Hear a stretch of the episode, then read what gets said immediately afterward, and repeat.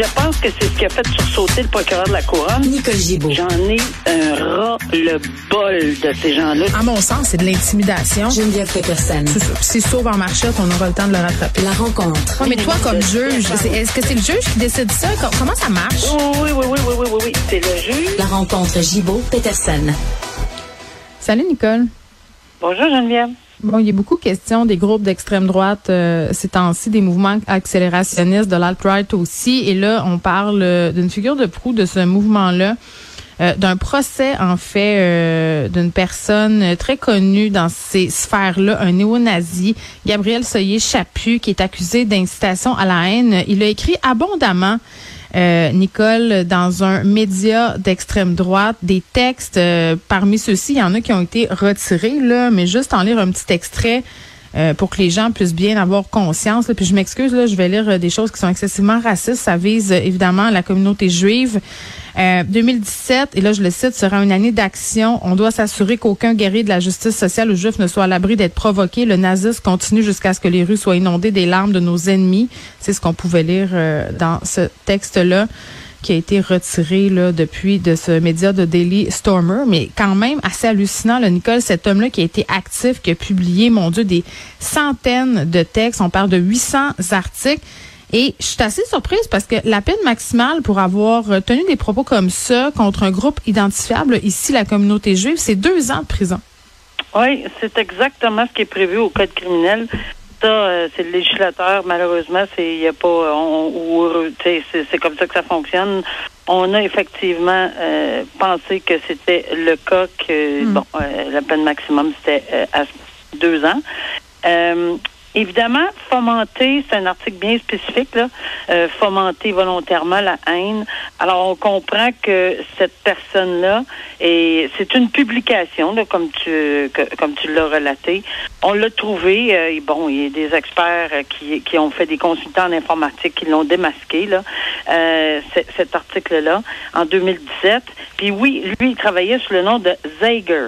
Euh, il- Puis euh, juste pour euh, une note là, de- à côté, là, c'est il avait participé à la à l'émeute à Charlottesville aux États-Unis. Tu sais, on se souviendra que c'est une émeute à- en- euh, qui, qui était extrêmement remplie de suprémacistes euh, euh, à cette époque-là. Il y avait même eu, si je ne m'abuse, une personne qui avait qui était décédée et M. Trump avait dit à l'époque et tout le monde avait c'était hallucinant. Ben, c'est pas trop hallucinant maintenant qu'on le connaît, là, mais à l'époque où il a dit euh, euh, ben parce qu'il y a du bon monde des deux côtés là euh, alors que c'était plein de suprémacistes mais lui on a des photos de lui participant à ceci puis il y a plusieurs. Ah oui, il y a eu un documentaire là, où il se faisait aller, Oui. Nicole, là, sur un... Il était très, très motivé. très motivé comme alors oui c'est fomenter la haine mais c'est sûr qu'au code criminel ben c'est pour ça que ça va prendre un peu de temps là, parce qu'évidemment là c'est faut qu'on on, on mette en preuve les déclarations les conversations que c'est pas une des conversations privées ça ça sera pas très très difficile là, parce que Ouais. c'est publié. Euh, effectivement que c'est contre un groupe identifiable. Ça non plus je pense qu'on sera pas trop ce sera pas trop difficile à prouver parce que c'est tous des éléments constitutifs de cette infraction-là qu'il faut prouver. Euh, et que que cette incitation-là, là, ce, ce, documentaire, ce document-là, pardon, euh, il est susceptible d'entraîner une violence de la paix. Alors, euh, c'est tous des éléments à prouver pour réussir là-dedans. Évidemment, on va, on pense que, bon, ce que j'ai lu plus plus tard, là, c'est que il aurait probablement une défense à offrir à l'effet que c'est peut-être pas lui qui a tout rédigé, mais qui en a rédigé une grande partie. Oui, puis il dit euh, qu'il était ironique aussi, hein, puis que Ben, c'était c'est un peu du deuxième peut-être- degré. C'est la défense classique des gens euh, dont la pensée, ils disent toujours ça. Mais le problème ici, c'est que si on le relie et si on permet la preuve de d'autres éléments, comme sa participation à ce, le documentaire, euh, etc., etc., ben c'est pas juste une fois là, c'est vraiment quel- quelqu'un qu'on va essayer de prouver qui était ancré dans un milieu pour fomenter volontairement, et ça c'est l'autre élément euh, euh, qui est très important, de mettre en preuve que c'est volontaire cette haine-là, mais par les propos, euh, on va voir si la couronne va réussir. Alors voilà, Bon. on a pour cinq jours de procès. Peine maximale là, de deux ans, je le rappelle. Ça va se poursuivre jusqu'à vendredi. Euh, on attendait euh, hier une décision en ce qui concerne Josh Bylins, là, qui est un des organisateurs du convoi d'Ottawa. C'est tombé à la toute fin de l'émission, Nicole, donc tu n'as pas pu euh, venir nous Ben rendre oui, compte de cette décision-là, mais on se reprend aujourd'hui. Ben oui, c'était vraiment la toute, toute, toute, toute fin. Là. On attendait, attendait, attendait.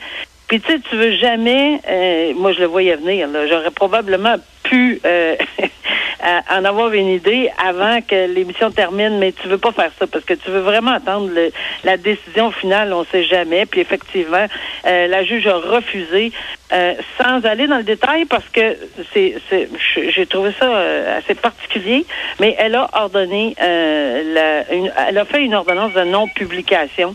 Puis à mon avis, j'ai pas trop compris pourquoi là, parce que elle dit qu'elle se serait servie de sa discrétion judiciaire. Il n'y avait pas de demande à cet effet-là, puis finalement, en le demandant, bien évidemment, ils l'ont. euh, tout le monde a dit oui, oui, oui, euh, une ordonnance de non-publication. Mais en gros, c'est le, c'est un des leaders.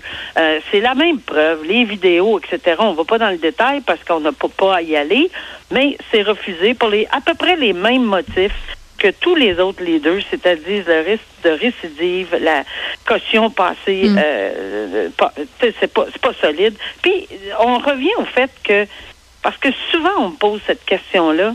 Euh, les différents médias me disent, ben madame, c'est parce que c'est juste deux ans, peine maximum, c'est juste un méfait. Non, le méfait dans toutes les décisions de ces leaders-là, c'est l'ampleur du méfait. Ce n'est pas un petit méfait.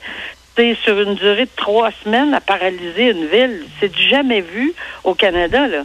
Alors, c'est ça l'ampleur du méfait, puis les circonstances extrêmement particulières de ce genre de méfait.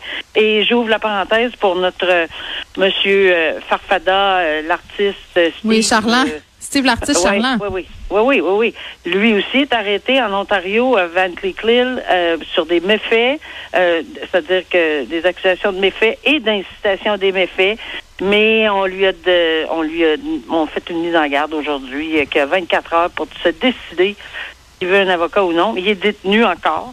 Euh, et euh, on procédera dans 24 heures, c'est-à-dire demain matin, à son enquête sur la mise en liberté. On verra. Mais il y a tous des juges différents.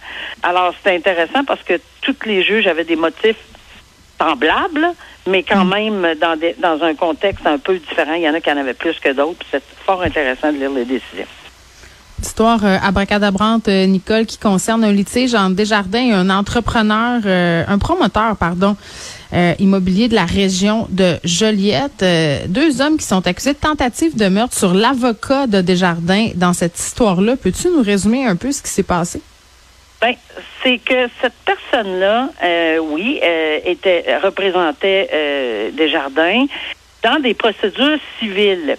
Et ce que j'ai compris, c'est que c'était vraiment une personne qui, bon, avait mal à partir avec ce bureau d'avocats-là parce qu'ils avaient mis en bon, ils voulaient prouver là, certaines fraudes, etc.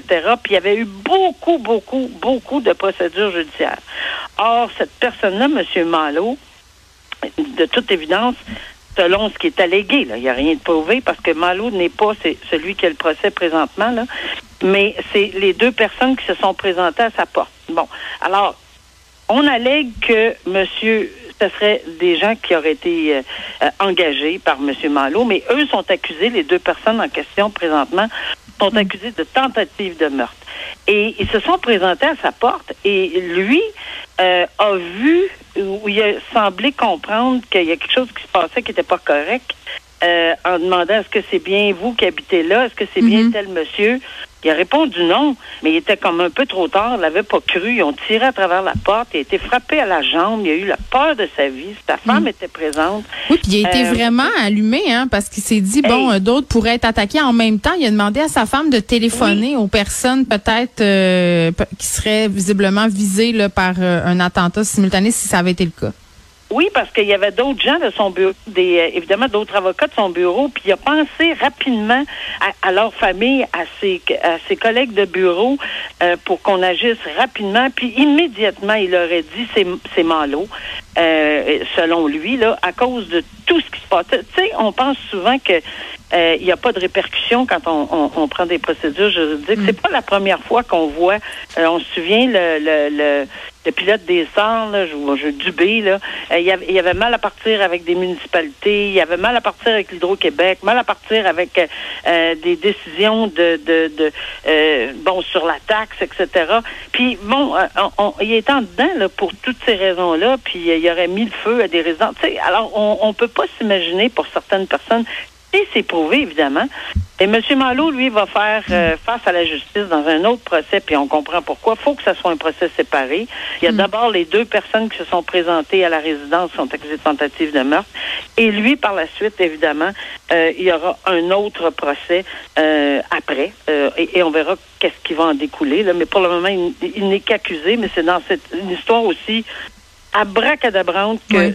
le résultat de, de procédures judiciaires ou civiles euh, en, avec, euh, avec un avocat, puis il s'en prend à l'avocat. Merci, Nicole. À demain. À demain. Bye Au revoir.